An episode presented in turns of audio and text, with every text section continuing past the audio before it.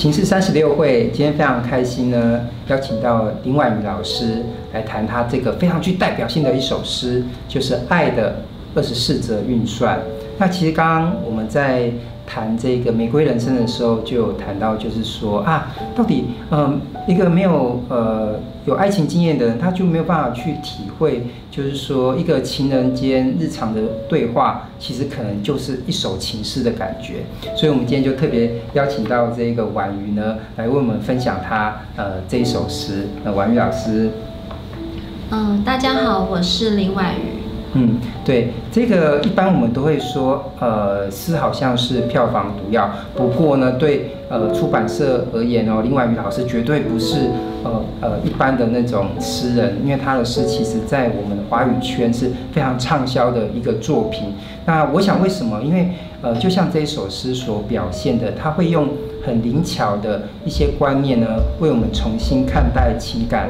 还有诗，特别是我今天在读这个《爱的二十四则运算》的时候，其实呢，我都会常常就想到，就是说，呃，我好像在读那个聂鲁达的时候，聂鲁达晚年的时候，他也会用数学来写诗。不过呢，呃，晚年的聂鲁达他的数学写诗这件事情，还是比较属于形而上的一种探索。那婉瑜今天的这个《爱的二十四则运算》呢，其实是为我们深入。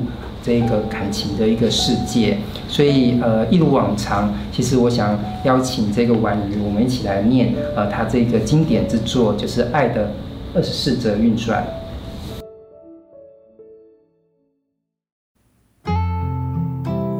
欢迎来到听见你的好，让一首诗、一个故事、一场电影，也能听懂。你的生活，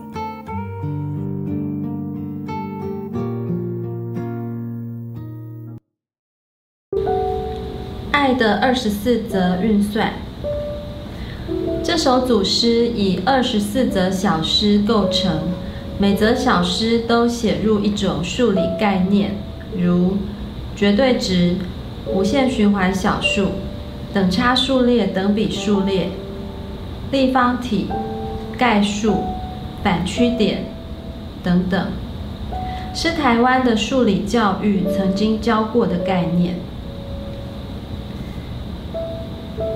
一，你的多边形灵魂有我无法确定的形状，那种难以探测的曲折，绝对不是正多边形。二，日光。带来等差级数的温暖，雨水的锋利却是等比级数。三，那些重复来探看的海浪，一遍一遍消薄了沙滩，细碎流金般的沙子，其实是小小的立方体。四，始终难以辨明。闪电的速度和雷声的速度，何者较快？当你说爱我的时候，我以为听错了。五，我们本来会在平面上永远平行，为了和你遇见，故意让自己倾斜。无限延伸后，你我终于出现了交错的机会。六，穷尽爱与不爱的追问，得到无限循环小数。你爱我，你不爱我；你爱我，你不爱我，永不结束的回圈。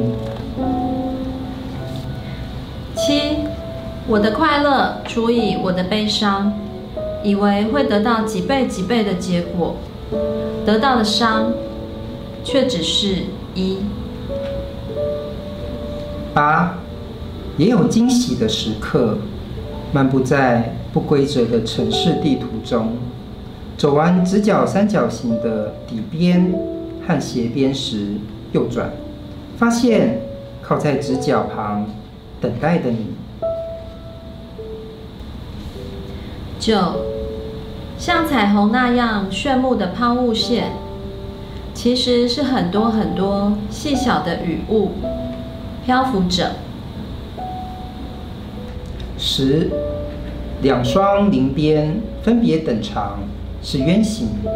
简单说，就是风筝的形状。风筝在天空飞，是我给的信号。凝视同一片天空的你，会看见。十一，打开窗户，辽阔的天空，漫漫无边的日子，是发散数列。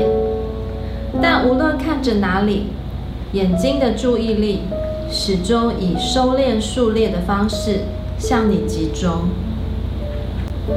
十二，生活散漫，爱却如此绝对，为深信不疑的事物，加上绝对值符号，使它最后呈现的结果，永远是大于零的实数。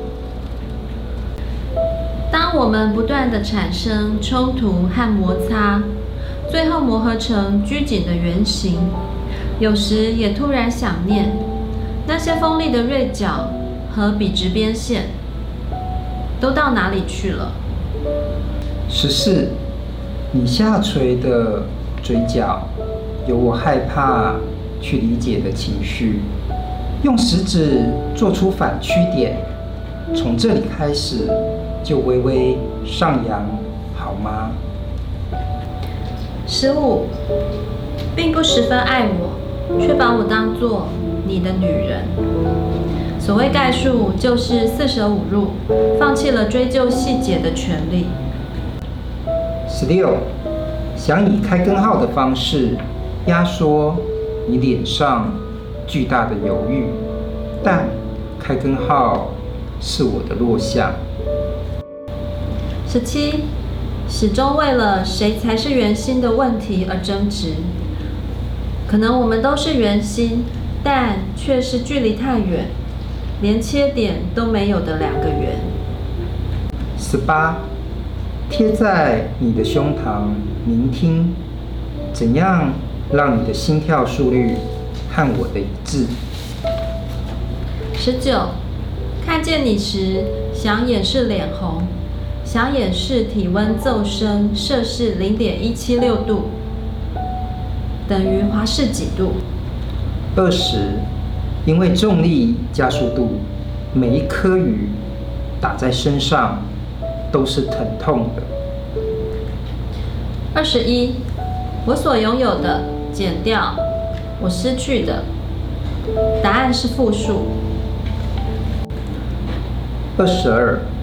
日晷可分成水平日晷、赤道日晷、垂直日晷。如果阳光始终在我背后，朝你出发的时候，我的影子会先抵达你。二三，第三象限、第一象限、第二象限，仔细计算灵魂被占领的区域。二十四。十六分之一，八分之一，四分之一，二分之一。我正慢慢失去你。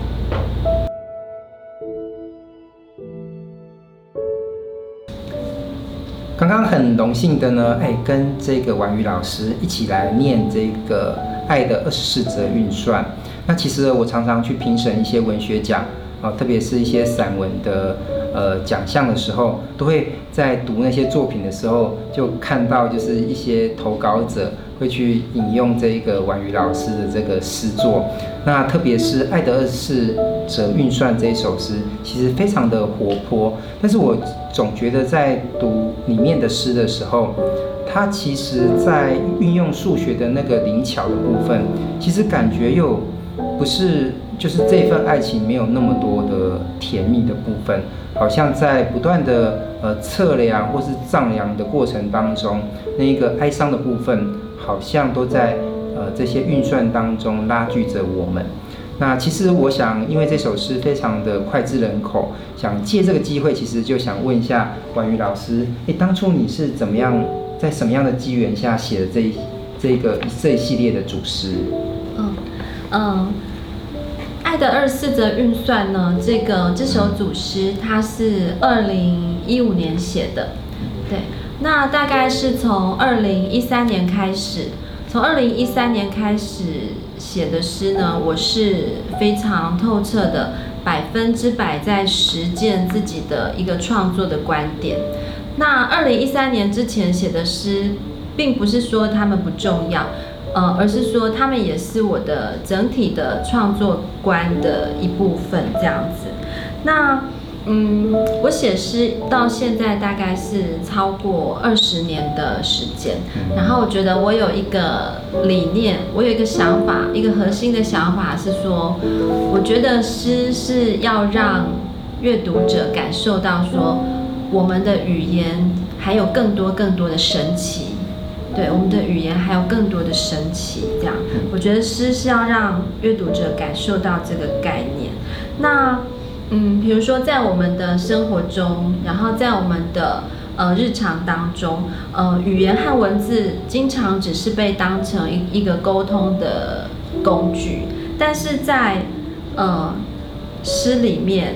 因为昆樺老师，你也是你你是教授现代诗的嘛？你你你一定也是深切的感受到这一点，就是说，在诗里面呢，语言和文字它是一个艺术的材料，那诗是一种建筑艺术性的方法。好，那《爱的二十四则运算》这一首组诗呢，其实会写这首诗是还蛮偶然的。嗯，我本来没有想说要用一个要用数理的概念来写一首诗，尤其是在求学的阶段呢，就是数理是我最不擅长的。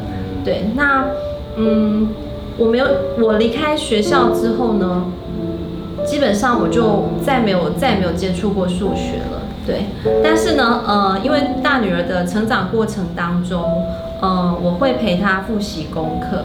那陪她复习功课的时候，这些数理概念又被唤起。然后我发现，就是当当这些数理概念它不用考试的方式出现在我的生命中的时候，它变得很有趣。对，所以离开了考试呢。就是我觉得这些概念很有意思，所以呃，在写这首诗的那天晚上，我就先写了三个概念，用三个概念来写了三个短诗，然后我就觉得，哎，这个方式好像可行。然后后来就是接下来的呃那段日子，我就把其他的二十一则写出来。对，那嗯，我觉得诗它带来的是一种，它是非常生动，然后非常。灵活，然后非常迷人，然后它有很强大的能量。对，那为像把数学呢当成一个诗的题材，嗯，也许就是很多读者他们会觉得，哎，好像很少看到，呃，诗跟数学的结合。那我觉得就是，呃，作为一个长久写诗的创作者，就是当。我们用一个比较 open 的、开放的态度去观看世界的话，那诗的可能性也会无更加无限的展开，这样子。对，那但是呢，虽然创作者我会觉得说创作者要保持一个开放的态度，但是呃，除此之外，好像还要持有一种很审慎、很谨慎的选择，还有比较严格的品味。所以我觉得开放的态度是一种加法，那审慎的选择跟严格的品味就是一种减法。我觉得这两种好像是都要并存的，对。所以呃，大概写这首诗的缘起是这样子。其实我也想到，就是我以前也是，因为毕竟我们念文组的人啊，数学确实都不太好。那慢慢的就会对数学有一种望而生畏的感觉。其实我觉得，就是婉瑜这一首诗，其实把爱情放进去，它也变成了是一个调味料，也是一种氛围吧，让原本呃呃数学那种比较重视逻辑、干净的这一种城市语言，仿佛也有一种甜蜜的一个气氛在。所以其实我想，呃，现在很多的老师在教数学的时候。其实或许也可以来参考婉瑜的这个诗啊，让你的呃教材不会那么的冷冰冰。因为其实说说到底啊，数学它呃在面对的那个逻辑的世界的时候，呃似乎也可以来面对可能不具逻辑性的一个感情。因为人心有时候是千变万化的，就跟天上的那个云朵一样。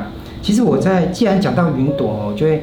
其实我在读这一系列诗的时候，我想要特别，呃，挑出来讲的是第四首，哎，就是这首是说始终难以辨明闪电的速度和雷声的速度，因为我刚刚讲到云朵，那这边就讲到闪电跟雷声，因为婉瑜老师其实之前有一个非常经典的一本诗集，就是，而而且我很喜欢那个诗集的名字哦，叫做那些闪电指向你。其实我在读。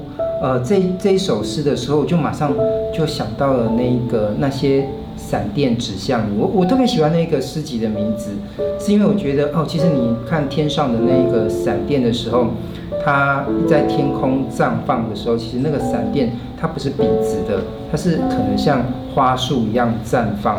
可是呢，我觉得婉瑜她用巧妙的这种方式哈，好、哦，就好像就是说千变万化的这个闪电的。这个分支到底是哪一个是指向你呢？特别是闪电又有一种可能比较冷冰，或者是有一种胁迫的感觉。所以我觉得感情这件事情，好像呃在这些闪电或是这个诗的语言当中，不断去逼近那个他想要陈述的那个呃对方这样子。所以我特别还蛮喜欢，就是呃从第四首就是。在想到婉瑜之前的那一本诗集，所以我也想利用这个机会问一下婉瑜，这样二十四首，当然每一首都是你写出来的，你有没有特别偏爱的孩子呢？嗯嗯，我的我的两三个朋友他们会告诉我说，哎，他们特别喜欢哪几首？那像坤樺老师刚刚有特别。提到第四首嘛，因为我记得在我们从小到大的就是求学过程，好像都会被考到说闪电的速度跟雷声的速度。那这个问题我是从来没有搞懂过的。但是后来我就觉得说，哎，当你说爱我的时候，那这个声音在呃空气中传递，然后你说爱我的时候，我觉得困惑，而这让我想到这个闪电的速度跟雷声声音传递的速度这个数学题哦。那我的呃两三个朋友他们会告诉我说，哎，他们也蛮喜欢第十五则，就是并不十分爱我，却把我当做你的女人。所谓概述，就是四舍五入，放弃了追究细节的权利。那嗯，其实这一首诗它在发表的时候，它有引起一些讨论。那呃，我想要特别。再借借此机会，再特别提到的是，呃，比如说第三则，还有第第九则。第三则说，细碎流金般的沙子其实是小小的立方体。那哦，从这个短诗我们可以知道说，其实在这首组诗里面有一些呃文字，有一些诗的语言，它并不是并不是在陈述单纯的数学概念，因为沙子它并不见得是立方体。那所以。在这个组诗里面，有一些叙述的语言，它是属于文学的发明，它并不是数理概念的平铺直叙。那或者说，像是第九则，第九则我写说，嗯，想第九则，嗯，像彩虹那样炫目的抛物线，其实是很多很多细小的雨雾漂浮着。对，那其实彩虹呢，它并不是，呃，它在实际上它并不是抛物线。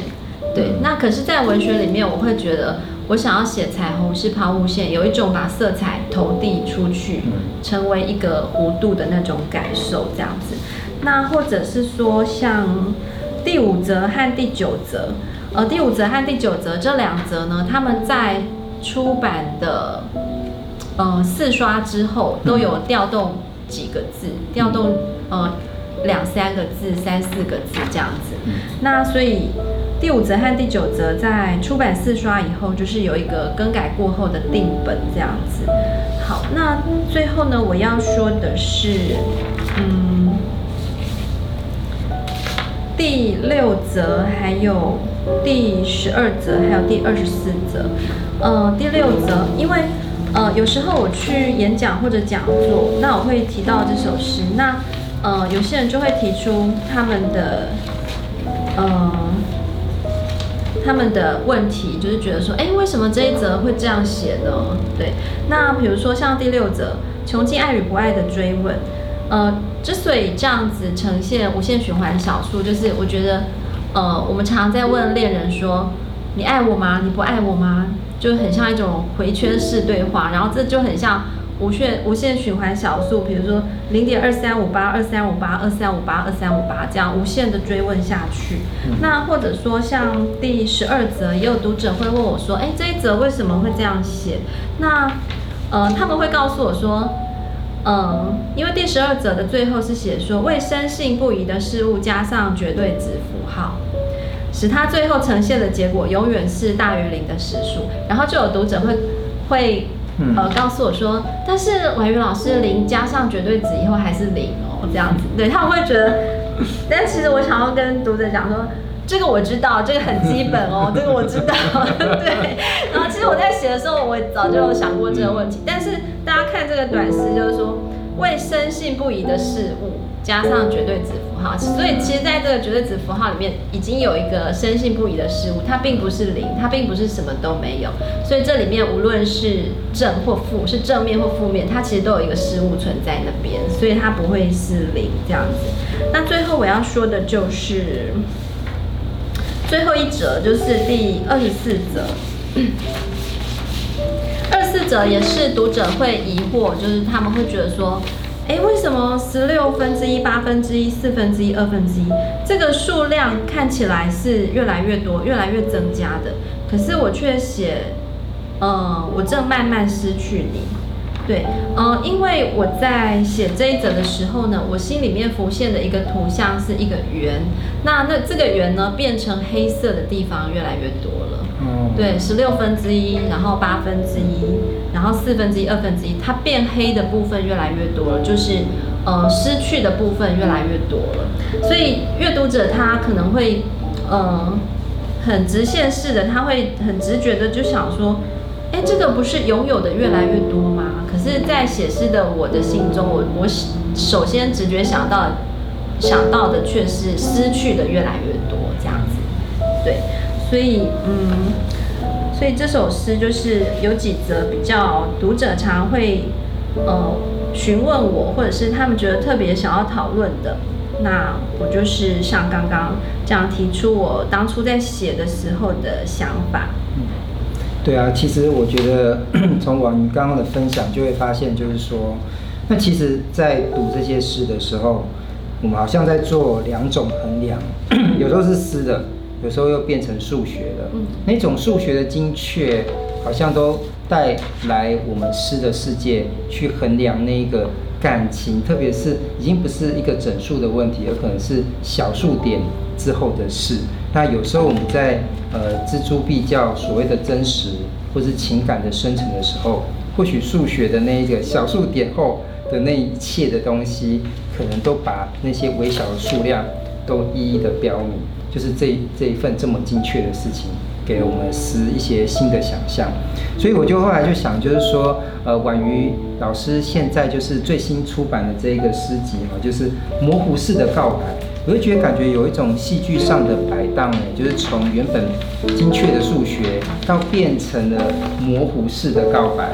就婉瑜老师刚呃有分享，就是说，其实在写这个《爱的二十四则运算》的时候，刚好也是你诗在做一些转变的时候。那今天呃从精确的数学去厘清感情的呃精确度的时候，为什么现在又用了一个比较模糊式的告白来？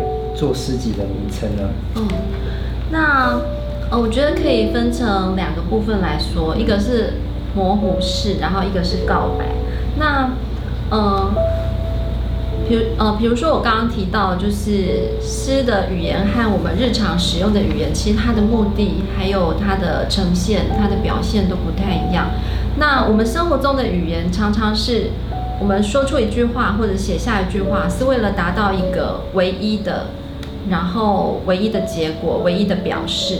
可是，在诗里面，我们会看到读到很多，比如说这句话它有两种意思，或者它有多种意思，就是诗的奇异或者多义的表现。那或者是嗯、呃，整首诗嗯、呃、的情境，或者是它的结构，呃会。